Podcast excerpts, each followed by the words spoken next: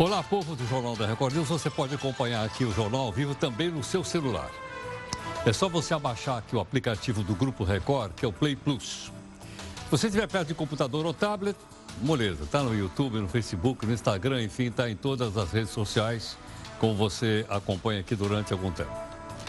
Bom, você sabe que nós temos um anti-herói aqui no jornal. O anti-herói se chama Faísca. E o Faísca agora pode sorrir à vontade. Mas o que, que aconteceu? Dá uma olhadinha ali. O Faísca mandou implantar dois dentes caninos, como você vê aqui, ó, de ouro. Um aqui e outro aqui. Por isso, toda a bancada do partido dele lá na Câmara, que é o PGG, o Partido dos Gatos Gatunos, já o está chamando de o Boca de Ouro. Mas isso deve ter custado uma nota preta? Custou. Mas ele mandou a nota fiscal para a Câmara dos Deputados pagar. É que lá todo mundo tem plano de saúde e odontológico pagos pelo distinto público. E mais, se a despesa ultrapassar o limite, é só levar a nota fiscal e pedir o dinheiro de volta. Na sua opinião, as suas excelências deveriam ter um plano de saúde pago por nós ou poderiam, por exemplo, usar o SUS? Você pode mandar o seu comentário aqui para mim através das redes sociais da Record News. Dá uma olhada no nosso portal, que é o r7.com, dando conta que agora há pouco teve um tremor de terra de 5,8 graus registrado na costa nordeste do Brasil. O professor da USP disse que apesar da magnitude ser superior a que costuma ocorrer no país, ainda é muito baixa para ocasionar um tsunami, que você sabe que é aquela bruta onda que se forma no mar, como já aconteceu aí no passado na Ásia, tá lembrado? Veja agora outras notícias para você saber de fato em que país você vive. Antônio Palocci, condenado pela Lava Jato, vai para o regime aberto. O gás de cozinha cai de preço pela primeira vez neste ano. O coronel da FAB, Darkton Policarpo, é o novo presidente do INPE. Deputados levantam cedo de amanhã, 9 horas, eles juram que começam a trabalhar. Ufa. Bom, você pode também acompanhar aqui a nossa, a nossa multiplataforma, tá aí, ó. Hoje, 5 da tarde, reunião de pauta. Esse é o estúdio r7.com. Então começamos a primeira live agora. Tem mais três lives dentro do jornal que você pode fazer os comentários que você julgar relevantes aqui para nós. Tudo bem? Não esqueça que a nossa comunicação aqui, o nosso hashtag é JRNews. E vamos então, nós temos também aqui o nosso desafio. Todo dia tem um desafio no jornal. Hoje é do ex-presidente americano chamado John Kennedy. Veja o que ele diz: tentar fazer o governo trabalhar é como tentar pregar um botão numa torta de queijo. Vou repetir. Tentar fazer o governo trabalhar é como tentar pregar um botão numa torta de queijo. Você imagina é lá nos Estados Unidos. Imagine em outros países do mundo como deve ser difícil, né? Colocar esse pessoal para se mexer. O ex-ministro Antônio Palocci vai para casa. A partir de amanhã ele cumpre regime aberto de acordo com a decisão da Justiça lá do Paraná.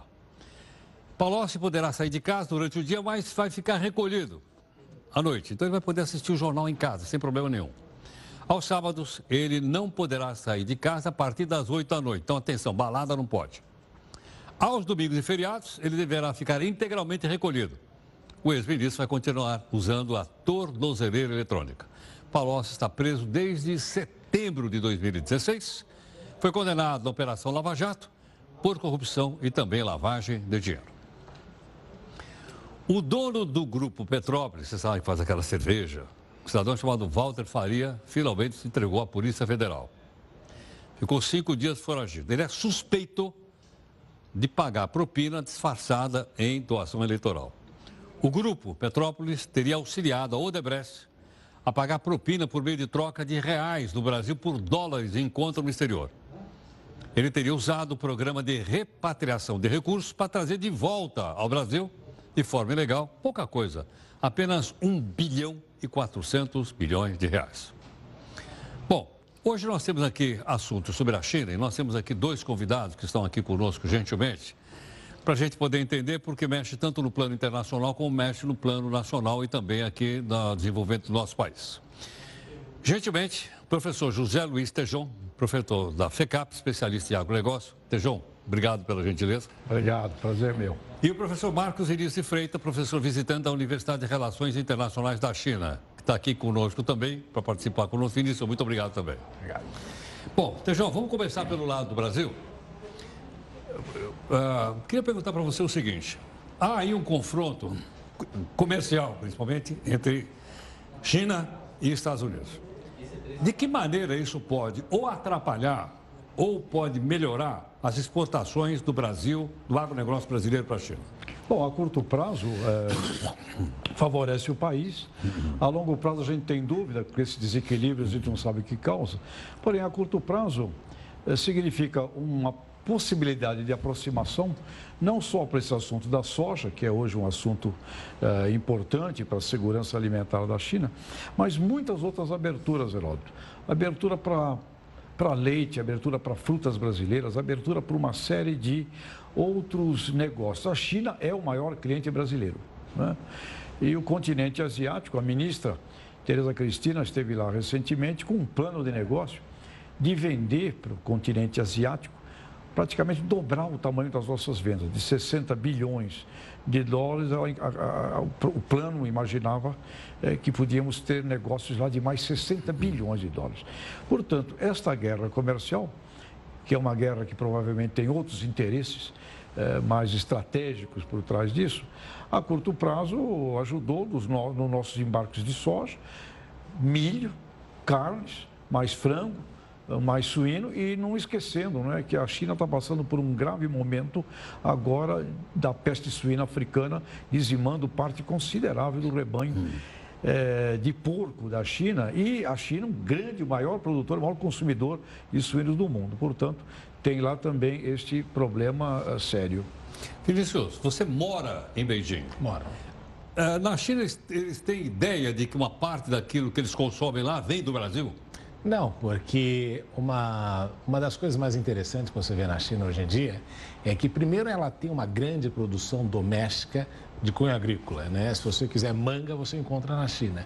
Então, eles têm uma variedade muito grande e o mais interessante é que, em razão da iniciativa da nova Rota da Seda, você tem uma quantidade enorme de países oferecendo muitos produtos agrícolas. Então, esta competitividade do Brasil, neste sentido, eu acho importante se a partir do momento que nós começarmos, de fato, a agregar algum valor, algum ah, um valor agregado às commodities agrícolas que nós vendemos. E eu sugiro sempre que isso seja feito com empresas chinesas agregando valor já no Brasil às commodities, porque a concorrência nesse sentido vai ser grande ah, no futuro com relação a outros países. E tem um ponto importante que eu gosto sempre de enfatizar, Heródoto, é que nós não podemos perder de perspectiva que a China hoje tem 10, um PIB per capita de 10 mil dólares mais ou menos. E a esperança e todo o trabalho do presidente Xi Jinping tem sido no sentido de dobrar isso para 20 e depois 25. O impacto disruptor disso no mundo é enorme. Uma China com 1,4 bilhões de pessoas, com uma renda per capita de 20 mil, é? de 20 mil dólares por cabeça, é enorme. Isso sim terá um impacto enorme no consumo agrícola por parte dos chineses. Mas eu não acredito que vai vir somente da commodity agrícola como nós conhecemos hoje, mas quando nós tomarmos aí a, a decisão de agregar valor aos produtos já aqui e usar o Brasil como polo exportador de produtos agrícolas com valor agregado para a China, para a Europa, para os Estados Unidos e para isso até vale a pena convidar os chineses a fazerem isso aqui. Agora, Tejon, nessa linha que o Marcos acabou de comentar conosco, dizer que, portanto, os nossos grandes concorrentes não serão apenas os Estados Unidos? Ele lembrou da rota da, da cedo, o pessoal vem vindo aí ou tem grandes investimentos chineses na Ásia também na plantação de produtos agrícolas. Quer dizer, pode haver uma diversificação desse mercado, na sua opinião, ou não? Sem dúvida, pode haver sim, porque todos os países, Heródoto, terão daqui para frente uma grande preocupação em ter segurança alimentar. E você sabe, né, o mundo tem 7 bilhões e meio de pessoas, 5 bilhões vivem da faixa da pobreza para a miséria, e 70% da miséria planetária é rural. Então, nós vamos ter que assistir nos próximos anos investimentos no empreendedorismo do campo. Então, haverá na própria África e em outros países eh, o surgimento de competição. Agora, o Brasil tem condições é, de vender muito mais para o continente asiático, dependendo disso que o professor fala, agregação de valor, agroindústria e principalmente a curto prazo, nós temos condição de fazer muito mais látios, Inclusive foi aberto agora o mercado chinês uh, para látios brasileiros, que não estava, e, e, muita oportunidade no campo também das frutas. As frutas tropicais brasileiras são carentes hoje de logística, carentes hoje de uma política. Mas nós, eh, para você ter ideia, o, nós temos um déficit no Brasil de um bilhão de dólares entre o que nós exportamos e importamos de frutas. Portanto, tem aí uma oportunidade Porque Nós importamos mais fruta do que vendemos? Importamos mais do que vendemos.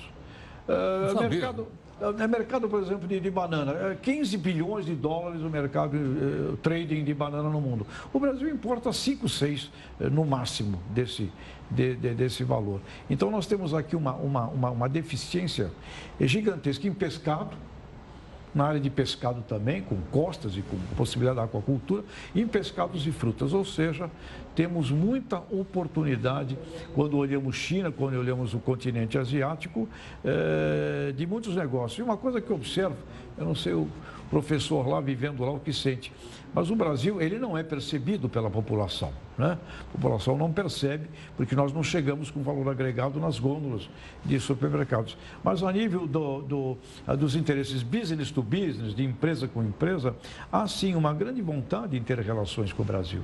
Porque o Brasil significa um provedor grande, de, de, de, grande porte, que significa para países como China, que não muito tempo atrás é, pessoas morreram de fome por erro de, de, de, estratégia de segurança alimentar, o Brasil é um fornecedor estratégico importante. E hoje, estava aqui no Brasil, hoje, no Congresso da BAG, o presidente da COFICO que é a, uma da a maior empresa chinesa né, de alimentos. E ao estar aqui no Brasil, ele disse: olha, queremos ter relações, e ele enfatizava muito, duradouras com o Brasil. É, duradouras. Este sentido de longevidade, de coisa duradoura no campo de alimento, é estrategicamente muito importante para o país. Agora, Marco, estrategicamente, o que significa a China ficar mais próxima do Brasil? Até quando o Bolsonaro assumiu, parece que houve um certo estremecimento, depois voltaram atrás. O vice-presidente esteve na China, então parece que as coisas estão mais. Ele tem uma viagem marcada também para a China, salvo engano, agora no segundo, segundo outubro. semestre. É, outubro. Mas o que, que significa estrategicamente aproxima, o, o relacionamento Brasil e China? Veja, Heródoto, nós vivemos um mundo em transição. E essa transição representa um declínio dos Estados Unidos do ponto de vista econômico, a situação está bem, mas nós observamos que os Estados Unidos hoje em dia não têm a mesma representatividade na economia global como tinha no passado. E nós vemos aí um processo de ascensão da China como potência emergente e que está também numa transição doméstica, deixando de ser somente a fábrica global, mas se transformando no maior mercado consumidor do mundo. 1,4 bilhões de pessoas com uma renda per capita em ascensão. Isso tem um, um, impacto muito grande sobre a sociedade global. E por que, que é importante esta parceria com o Brasil? É que nós, os chineses podem e são hoje em dia né, no mundo os que têm acesso a capital para investir. O Brasil é um parque de diversões para a China em matéria de infraestrutura. Não podemos esquecer que a China constrói, eu tenho um exemplo clássico, um viaduto em 43 horas. E de excelente... Como é que é? Em 43, em 43 horas, horas eles construíram um viaduto em Beijing, por exemplo. Então, esta capacidade que vem da história, da construção da muralha, do grande canal, são vários anos que eles têm um histórico de infraestrutura. Então, o Brasil é um parque de diversões que precisa exatamente melhorar a sua logística até para que a produtividade tida no campo possa se reverter em exportação. Então, nesse sentido, uma parceria importante com a China pode se dar nessa área de infraestrutura, na área de agregação de valores, com empresas chinesas vindo para cá. E o mais importante é que o grande equívoco deste governo que nós observamos é justamente de não dar e não entender que o relacionamento com a China não é somente uma relação atual, com, de, mas é uma coisa de longevidade, porque a China, quando fala de história, ela tem 5 mil anos de história. E esta longevidade é importante porque os ganhos que nós vamos ter, em razão até mesmo do tratado com a União Europeia ou com os Estados Unidos, eu tenho repetido sempre, serão marginais, porque a relação já existe. não, eu não vou conseguir um grande salto. Mas o que nós podemos ter com o mercado chinês é um ganho exponencial muito maior do que nós temos visto até hoje. Então, erra a, a estratégia do governo em ir três vezes, por exemplo, aos Estados Unidos e mandar o vice-presidente para a China. Coloca numa. Isso pesa ou não? E para um país como a China, ah. que tem alta sensibilidade e que observa sinais, não é um bom sinal. Então a gente precisa ter muito claramente qual é o interesse estratégico do Brasil de longo prazo. Isso não tem ideologia. Aí o que importa é o país, o Brasil, para os netos, para os bisnetos, para o futuro. E essa relação bilateral, com certeza, poderá gerar grandes ganhos para o país. Tejão, e aí? A viagem então do presidente Bolsonaro à China, no que pode melhorar, incentivar a aproximação, eu, o relacionamento econômico entre os dois é, países? Eu creio que aquela, aquela visão inicial, uh, eu acho que estava mais em função até de campanha política. Eu não creio que hoje, neste instante, eh, possa ter algum tipo de pensamento desse tipo. Né? Eh, hoje estivemos com a ministra Tereza Cristina, da, da Agricultura e Pecuária, e ela estava contando que ela, ela irá de novo à China, e estava aqui o presidente da COFICO. Portanto, eu creio que o setor do agronegócio brasileiro compreende muito bem a importância dos relacionamentos que tem que ter, não só com a China. Né? A Índia passará a ser o terceiro, aliás, com, com relação à PIB, o, que eu tenho visto é o primeiro país do mundo em PIB em 20 anos será a China, segundo Estados Unidos, terceiro Índia, quarto Indonésia. Né? Quinto, Japão permanece e tem uma perspectiva do nosso Brasil ser o sexto uh, em 20, 25 anos. Então, o, o, que eu vi hoje, por exemplo, hoje nós tivemos um grande evento aqui em São Paulo e o, o que eu vi foi uma coisa muito clara do setor das lideranças do agro brasileiro a palavra de ordem era: nós temos que fazer negócios com o mundo inteiro e negócios é o que interessa. Agora, também uma coisa existe, e você deve compreender bem: para você também exportar, você também vai ter que importar. Portanto, vamos ver aí um problema de competitividade na nossa indústria, Heródoto. Né, o quanto que a indústria brasileira poderá enfrentar se a gente quer vender mais coisas para esses países, esses países também querem vender coisas para nós. Né? Imagina a China, né? o que ela também tem é, de vontade de entradas aqui. Então, nós vamos ver aí provavelmente um grande desafio para o agronegócio brasileiro, não será o campo, não será até a logística, porque nós vamos resolver até com investimentos eh, de fora. Eh, um grande desafio será a industrialização, a conquista de agregação de valor. Agora, uh, Margot, esse, esse, ponto que ele tocou, quer dizer, a indústria chinesa, como é que nós vamos competir com a indústria chinesa? Porque, como ele lembrou, a gente vai exportar, mas a gente vai ter que importar alguma coisa para ter uma balança comercial mais ou menos é, equilibrada, tanto para lá como para cá. E aí, como é que vão fazer? Acho que você pode esquecer do assunto, porque a China é hoje em dia o país mais industrializado do mundo. É, tem a Alemanha, tudo isso, mas a China tem um nível de industrialização que vai de A a Z. Os Estados Unidos, que são o primeiro país líder há muito tempo internacionalmente, só tem quatro produtos que eles têm competitividade para vender para a China. Quais? Um, soja, concorrem com o Brasil. Dois, carros, que a gente sabe que os carros americanos não são da melhor qualidade. Três, chips. E isso eles têm um conhecimento muito importante da indústria de chips. E quarto, aviões, em razão da, da Boeing. Então, o que, que você observa é que na pauta de exportação, mesmo os Estados Unidos, enfrentam dificuldades naquilo que eles podem exportar para a China. Os alemães já têm uma vantagem competitiva nesse sentido, porque os produtos industriais alemães têm uma excelente qualidade e também não competem ou competem em outras áreas com os chineses, mas de uma maneira diferente. Então, a desindustrialização é algo meio global, porque aconteceu porque os chineses, de alguma forma, eles absorveram a poluição global, tomaram para si e exploraram a commodity que eles mais tinham, que eram pessoas. Então, eles colocaram uma quantidade enorme de, de pessoas no mercado de trabalho global, isso baixou o preço da mão de obra e eles conseguiram aí uma competitividade muito grande nos últimos anos. O resultado disso é que países, não só todos nós, estamos enfrentando esse problema. A Europa enfrenta o problema de desindustrialização com relação à China. Eu sempre digo que o ponto final da rota da seda é continuar vendendo produtos chineses para a Europa e o contrário, o fluxo contrário é um pouquinho complicado. Então, o que, que o Brasil pode fazer nesse sentido? Bem, aceitar que isso é uma realidade e buscar áreas em que nós temos competitividade para nessas áreas agregar valor. Esse é o meu ponto. E se você não consegue e não tem o capital para fazer isso, pega, conversa com o governo chinês, traz investimento de longo prazo para o Brasil, para que seja, não importa se a empresa chinesa está, mas ela agregando valor no Brasil, cria um setor de exportação muito mais intensivo, melhora a qualidade da mão de obra, a empregabilidade dessa mão de obra e também a, até a, o próprio rendimento. Então, eu acho que você precisa, neste sentido, ter uma visão muito clara do que o Brasil quer fazer nessa área. É por isso que eu acho importante isso. Pois, doutor. Muito. Exatamente. O Brasil tem condição competitiva em agroindústria. A agroindústria brasileira é o maior cliente da agropecuária. 670, mais ou menos, bilhões de reais o movimento da indústria de alimentos e bebidas. Neste campo, nós temos uma condição muito grande desse segmento do agribusiness que é uns 500 bilhões de dólares, quando você soma o antes, o dentro e o pós-porteira. E se nós quisermos crescer o país, crescer o PIB brasileiro, objetivando sair de 500 para 1 trilhão de dólares em 5, 6 anos, só haverá um caminho nessa possibilidade, é o caminho agroindustrial, a convocação da agroindústria. E um ponto a mais, que inclusive hoje o presidente da COFCO aqui no, no, no falou, nós precisamos ter coisas que sejam sustentáveis.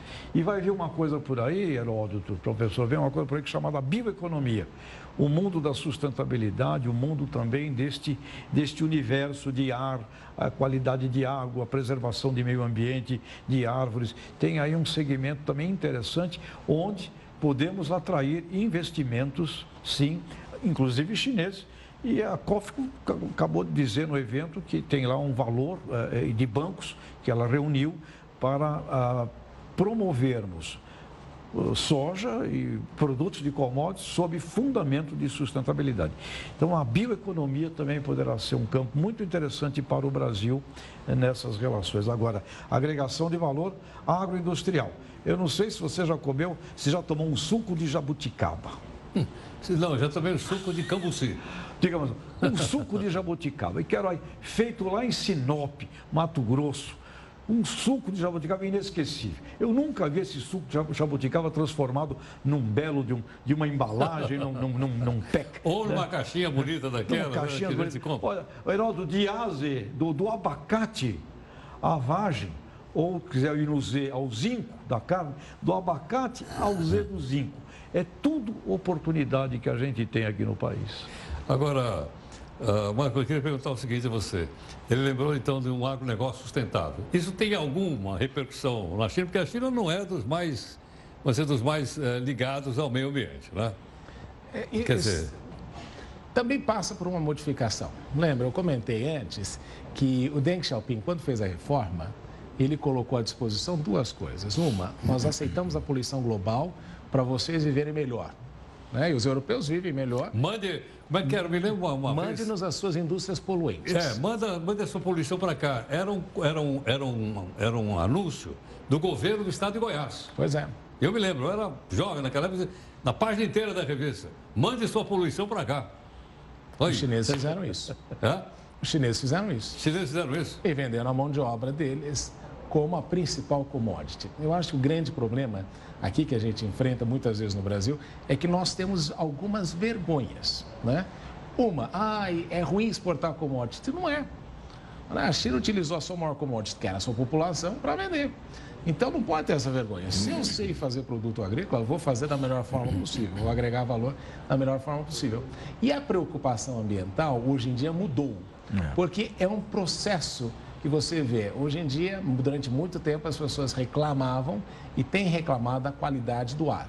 Ah, nas principais cidades chinesas, que inclusive afetam os países que estão próximos da região. A Coreia é prejudicada por isso, o Japão diz que é afetado por isso. E o que o presidente Xi Jinping tem feito nos últimos anos é a ideia de estabelecer cinturões verdes ao redor de Beijing Parece que plantaram mais árvores nos últimos 10 anos do que em toda a Europa, Verdade. que existem de árvores na Europa. Isso eles fizeram ah, como uma medida para melhorar o meio ambiente.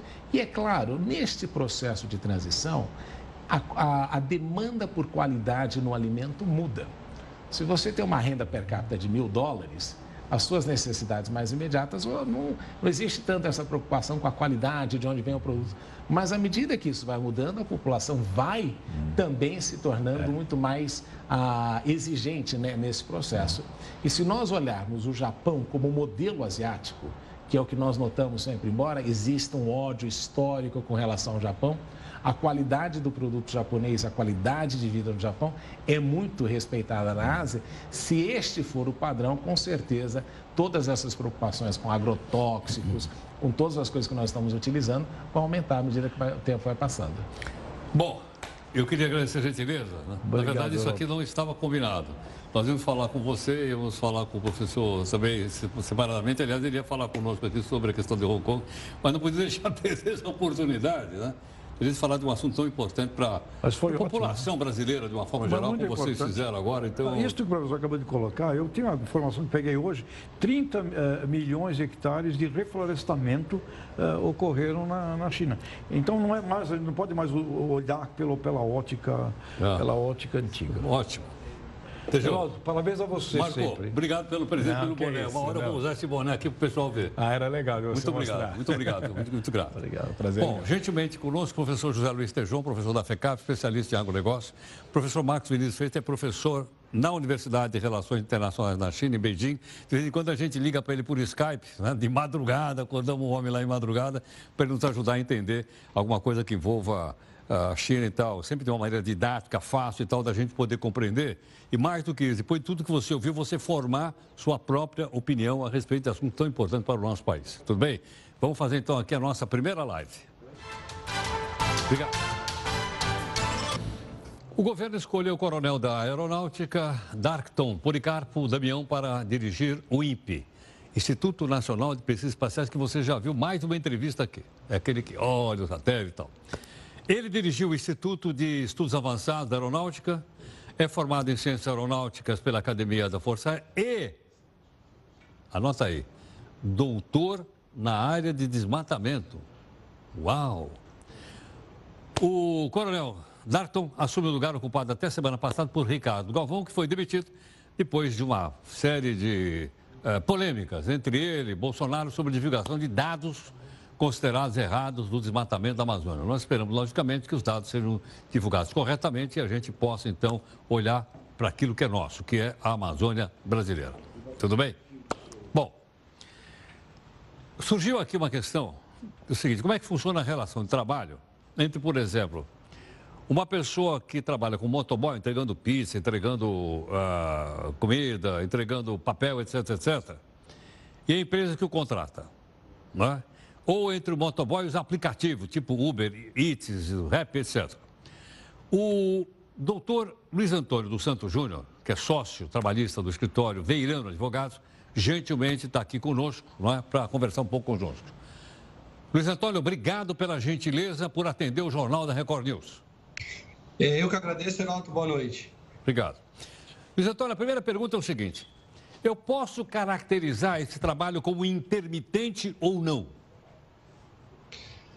O do motoboy, é, dependendo da forma de contratação, você pode até caracterizar o trabalho como intermitente. Só que o trabalho intermitente, de acordo com a legislação atual, ela, tem que ter vínculo de emprego.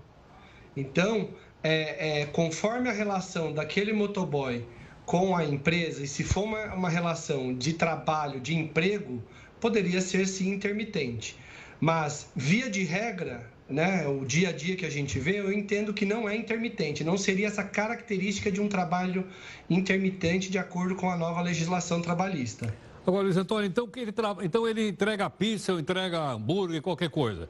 A relação de emprego com ele qual é? De autônomo? Pode ser. É, a relação de trabalho ela tem, a, ela tem um modo também de relação de emprego, tá? Ela pode ser de CLT, né, a relação de emprego, ela pode ser de autônomo ou ele pode ser de um micro, de um microempreendedor, de um empresário, de uma pessoa é, é, microempreendedora. Ela pode ser dessas, dessas formas, tá? O que vai diferenciar uma da outra é que quando ele for um autônomo, tá? Ele provavelmente ele não tem é, subordinação jurídica com o seu tomador dos serviços e ele também é, não tem é, habitualidade, continuidade. Ele pode prestar serviço pra, para outras empresas, para outros tomadores de serviço. Sim, bom, o que caracteriza então um vínculo de trabalho seria o quê? Ele chegar todo dia no mesmo local, na mesma hora, ter um chefe. É esse, enfim, é isso? Isso. É, é, o que caracteriza a relação de vínculo de emprego são tem que ter quatro requisitos existentes concomitantemente, Heródoto. Um deles é a pessoalidade, que via de regra tem, né? Que você contrata é, aquele, aquele motoboy normalmente. Ele tem que ter onerosidade, que é a, um pagamento pela prestação dos serviços. Ele tem que ter a subordinação jurídica e tem que ter a continuidade. Então, para você não ter um vínculo de emprego, basta não estar presente um desses requisitos. Normalmente, se você trata esses trabalhadores autônomos ou, se, ou, esses motofrentistas, motoboys, onde você exige cumprimento de horário, você coloca chefes para, regular, para, para cuidar da relação existente entre eles, eles são obrigados a cumprir ordens específicas, pedir permissões para, seu, para, para para o seu trabalho no dia a dia, você tem, você corre o risco sim de ter, é, de ter como reconhecido como de emprego esta relação de trabalho. Agora, Luiz Antônio, dessas, uh, desse relacionamento então entre o motoboy e aquele que usa o serviço motoboy, a gente sabe que motoboy também é um emprego bastante perigoso, vira e mexe, as pessoas se machucam por aí, tem acidente. Em que situação, então, a pessoa que contrata o motoboy responde, por exemplo, se ele sofreu um acidente de trânsito? Ele, ele responde se aquela relação que existir entre o motoboy e ele, ou o tomador de serviços direto, ou a empresa, por exemplo, de aplicativo, se for uma relação de, de emprego, se existir um vínculo de emprego. Quando a relação for de prestação de serviço autônomo, por exemplo, essa empresa não responderia. Um ponto que vale a pena é, destacar é que às vezes você tem os aplicativos, né, que hoje em dia está tão, tá tão noticiado. Você tem também aquelas relações que você trata, que o motoboy tem um relacionamento de trabalho diretamente com, por exemplo, a pizzaria, aquela empresa de material de construção, ou como ou quando você tem os aplicativos que ele que possibilita que ele sendo um parceiro deste aplicativo, ele tenha contato direto com vários tomadores de serviço, com todos os tipos de empresa, com todos os tipos de entrega. Luiz Antônio, uh, me parece também que tem alguns motoboys que ganham por entrega. Então, por cada entrega, ele ganha, não sei, dois reais, cinco reais, três reais, enfim. É? Quanto mais entrega, mais ele ganha. Isso também cria alguma relação com, com a pessoa que o contrata ou não? É, esta relação, este requisito, esta forma de pagamento por si só, eu entendo que não caracterizaria uma relação de emprego, tá? Porque ela dependeria, além disso, tá? De, do, do, do, tipo de subordinação que existe né, entre eles e também da continuidade. Se porventura ele, toda vez que eu chamá-lo no aplicativo, se ele tem que atender ou não, se eu chamá-lo no celular, se ele tem que atender ou não. Quanto maior, se ele tiver essa autonomia de aceitar ou não aceitar um pedido, né, por mais que eu receba conforme a minha quantidade de entregas, eu entendo que não teria relação de emprego, tá? Essa só fixar e ter uma quantidade, uma quantidade mínima de entregas serem feitas, isso por si só entendo que não caracterizaria uma relação de emprego, e sim uma relação de trabalho, sei. ou de autônomo ou de, de microempreendedor. Então, como você citou inclusive o aplicativo, aí eu aproveito a oportunidade para dizer o seguinte: é o mesmo caso para motorista, por exemplo, que atende o aplicativo Uber ou aplicativo 99 ou qualquer outro similar? Existe sim uma semelhança, embora tenha algumas particularidades que, por, por exemplo,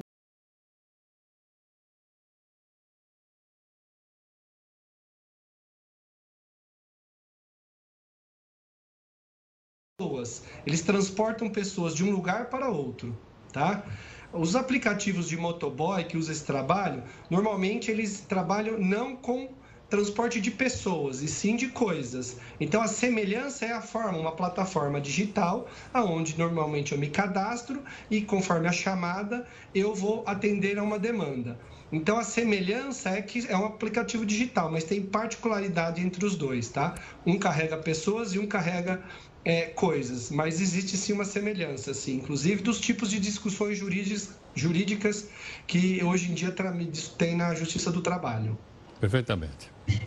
Luiz Antônio, muito obrigado por sua gentileza, por atender aqui o Jornal da Record News. Eu que agradeço, Heraldo. Boa noite, boa noite a todos. Muito grato, muito obrigado. O doutor Luiz Antônio dos Santos Júnior, é advogado, sócio trabalhista do escritório Veirano Advogado. E nós insistimos nessa questão do motoboy, porque hoje você não vive mais sem motoboy. A cidade inteira tem motoboy. Né? A gente encontra os motoboys todos trabalhando na rua. É, às vezes a gente fica bravo porque às vezes ele não, não obedece sinal de trânsito, fico vendo o pessoal passar sinal vermelho, às vezes estão vestindo. Mas nós precisamos deles. É ou não é? Por exemplo, suponha o seguinte: os esfomeados aqui da redação. Aqui na redação tem um monte de cara esfomeado. De vez em quando eles resolvem trazer pizza. Outro dia eu comi uma pizza vegana, quase morri aqui, meu. Tal de pizza de jaca. Como é que chega aqui? Motoboy. Ela. Aí eles compram também aqueles pãozinhos, sabe aqueles pãozinhos assim recheados? Tá... Vem de motoboy também. Então, por esse motivo é que nós pedimos a gentileza dele, dada a importância que o motoboy tomou, principalmente nas grandes cidades brasileiras, onde o trânsito é infernal e só eles, arriscando muitas vezes a vida, tá? é, são capazes de passar no meio dos carros, que é um negócio extremamente perigoso, proibido em outros países do mundo. Bom, você acompanha todas as emoções aqui do ICC. O que, é ICC? É o International Champions Cup. Olha que bacana, aqui, né? O Inter de Milão venceu o Tottenham na disputa por pênaltis. O destaque positivo desse início de temporada europeia é a boa fase, sabe de quem? Do Lucas Moura. O time inglês abriu o placar com o brasileiro Lucas Moura. Os italianos empataram com esse gol de Sensi. A partida foi para os pênaltis e o goleiro Handanovic da Inter de Milão defendeu duas cobranças e garantiu a vitória. Bom, vamos então para a segunda live aqui do jornal para você fazer comentários e tal. Está aqui o nosso Zap Zap 011 São Paulo, 942-128-782. E nós estamos perguntando para você a respeito do tratamento do odontológico, né, de suas excelências, pagos por nós lá é, em Brasília. Okay? Olha, aquele almoço de domingo com a família, com a nona, com o nono, vai ficar mais barato. Isso porque a Petrobras hoje reduziu o preço do botijão de gás de cozinha. Foi a primeira vez esse ano. E agora, presta atenção, o preço do gás vai variar de acordo com os preços internacionais. Isso já acontece com a gasolina e com o diesel. O botijão de 13 quilos caiu um real. Era 26 reais, R$ 26,20. Agora vai custar R$ 24,06. O novo valor é o menor desde pelo menos novembro do ano passado. A queda do preço para o consumidor, isso aí é na, na distribuidora, hein? Vai demorar alguns dias, mas a expectativa do sindicato das distribuidoras é que o valor caia cerca de 17%. E quem sabe, aumentando a competição da venda do gás, o preço caia. A Câmara dos Deputados tem todas as mordomias que o trabalhador sempre sonhou e o pessoal está fazendo comentários aqui. Você vai fazer mais uma vez comentário. Os planos médico e odontológico são de dar inveja. Você vai entender como é que funciona o sistema no texto do Lucas Mel.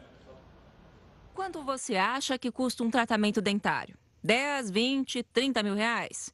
Nesta semana, o jornal Estado de São Paulo revelou que o deputado federal Marco Feliciano foi reembolsado em 157 mil reais por um tratamento desses no interior de Goiás. Mas isso é apenas uma pequena parte do valor pago para tratamentos médicos e dentários aos congressistas no Brasil. O senhor vai arrancar todos os dentes porque eu quero uma dentadura de ouro. A Câmara dos Deputados gastou 93 milhões de reais nesses seis primeiros meses do ano para tratamentos médicos dos parlamentares. O valor é quase o mesmo do que foi gasto em todo o ano passado, 100 milhões de reais. O orçamento para esse ano estava previsto em 117 milhões de reais, mas o valor deve ser ultrapassado. Acabou o dinheiro. Não tem dinheiro. Todos os deputados têm direito a um plano de saúde bancado pela casa, mas os 93 milhões gastos até aqui foram para custos adicionais como o Departamento Médico da Câmara e reembolso de serviços não cobertos pelo plano, como aconteceu no tratamento dentário do Marco Feliciano. A Câmara dos Deputados autoriza um reembolso de até 50 mil reais para cada parlamentar, desde que autorizadas pela segunda vice-presidência. Caso o gasto seja superior a esse, a autorização tem que ser dada pela mesa diretora. No ano passado, a Câmara gastou cerca de 8 milhões de reais com reembolsos. O deputado Sabino Castelo Branco, do Amazonas, recebeu mais de 3 milhões de reais em reembolso por ficar internado no Hospital Sírio-Libanês em São Paulo após ter sofrido um AVC. É o quê? O convênio dos deputados é administrado pelo Programa de Assistência à Saúde da Câmara dos Deputados, o ProSaúde, e presta assistência em todo o território nacional. O plano ainda dá acesso aos principais hospitais do país e a serviços específicos, incluindo até tratamentos prestados em domicílio. Familiares, suplentes e ex-deputados também têm direito ao plano, desde que pagando uma taxa mensal. Além dos gastos com o plano de saúde, a Câmara ainda tem que arcar com um mini hospital que possui em Brasília. Além de um tomógrafo e uma UTI móvel, o hospital tem 70 médicos de 17 especialidades disponíveis para os parlamentares e os demais trabalhadores do local. Como você vê, você acha que esse pessoal ia no SUS? Não vai, né? É o Sírio Libanês e não no SUS. Porque no Sírio Libanês, quem banca essa conta somos nós. Olha só quanto nós já pagamos de imposto esse ano aqui, ó. Desde o dia 1 de janeiro, nós estamos há oito meses pagando impostos. Os primeiros cinco meses que nós trabalhamos foi para pagar imposto. Cinco meses esse ano. Nós já pagamos 1 trilhão 475 bilhões de reais de imposto esse ano. Arredondei aqui, ó. Vai mudar, daqui a pouquinho vai mudar. 1 bilhão 474 bilhões 900 milhões de reais. É a quantidade de impostos que nós pagamos esse ano. O presidente Bolsonaro assinou hoje uma medida provisória que torna obrigatória a antecipação do 13º salário de aposentados e pensionistas. A partir do dia 27 deste mês, o dinheiro começa a ser colocado na conta dos aposentados e pensionistas do INSS. A antecipação da parcela é, metade, 50%, costuma acontecer desde 2006. De lá para cá, eles vêm pagando todo ano. Por se tratar de medida provisória, ainda precisa de aprovação do Congresso Nacional para virar lei. É óbvio que o Congresso não vai dizer não, né? Tá certo ou não? Ainda mais sabendo que no ano que vem tem eleição para vereador e para prefeito. Vamos para a nossa terceira, terceira live? Ou segunda? Terceira. Terceira live. Olha o nosso telefone aí. Tudo bem? Bom, como eu falei agora há pouquinho aqui, a gente está acompanhando assim com e atenção os Jogos Pan-Americanos que estão sendo apresentados aqui na Record News, pela presença dos nossos companheiros que estão aqui, o pessoal do esporte, né? Explicando para a gente, comentando e narrando assim com uma grande emoção, principalmente dos momentos que envolvem, logicamente, os atletas do nosso país. Bom, vamos ao nosso quadro de medalhas. Ah, é interessante como tem, como tem flutuado, né? À tarde eu vi o quadro de medalhas o Brasil tinha caído para quarto lugar. Agora estou vendo aqui que o Brasil volta para o segundo lugar com 23 medalhas de ouro. Atrás dos Estados Unidos tem 57 medalhas de ouro. No nosso calcanhar está aqui o Canadá com 22. O México com 20 e a Colômbia está com 16. Então aqui são os cinco. Uh, isso pode mudar muito. Muda bastante porque as competições estão ainda ocorrendo e nós estamos chegando agora a medalhas. Então, está aí. Eu não estou vendo os hermanos aqui. Cadê os hermanos? O pessoal da Argentina não puseram aqui, pô. Será que precisava colocar mais para baixo? Tá em sexto? Sexto está os hermanos? Tá certo. Bom, anota aí. Daqui a pouquinho tem mais Jogos Pan-Americanos, como você acompanhou o dia inteiro aqui. Vamos lá? Então vamos olhar aqui. A partir das 10h30, agora são 10h24. Daqui seis minutos. Saltos ornamentais, uh, 10h30. 10h30 também o handebol masculino, esse aqui está valendo medalha de ouro ou não? Acho que está, né? Esse aqui é medalha de ouro? É, olha lá, vale ouro. O nosso companheiro está dizendo aqui, Argentina ou Chile disputam medalha de ouro e prata. Legal, os dois aí, ó. Handebol masculino, o Brasil jogou agora à tarde. O Brasil não conseguiu a medalha de bronze. De bronze. Conseguiu de bronze? Tá, obrigado, de bronze. Mais alguma coisa aqui ou não? Não, é isso aí. Aí amanhã tem uma programação o dia inteiro, para você acompanhar aqui. Avisa a turma aí é 42,1 aqui em São Paulo, 52,1 no Rio de Janeiro e também nas nossas redes sociais. Tudo bem? Bom, então faltam cinco minutos para os nossos companheiros voltarem aqui. O nosso encerramento é o tratamento dentário. Boca de ouro. do deputado que custou 157 mil reais para a Câmara. Acho que ele se inspirou no espetáculo do Nelson, do grande Nelson Rodrigues. Sabe como chama? O Boca de Ouro.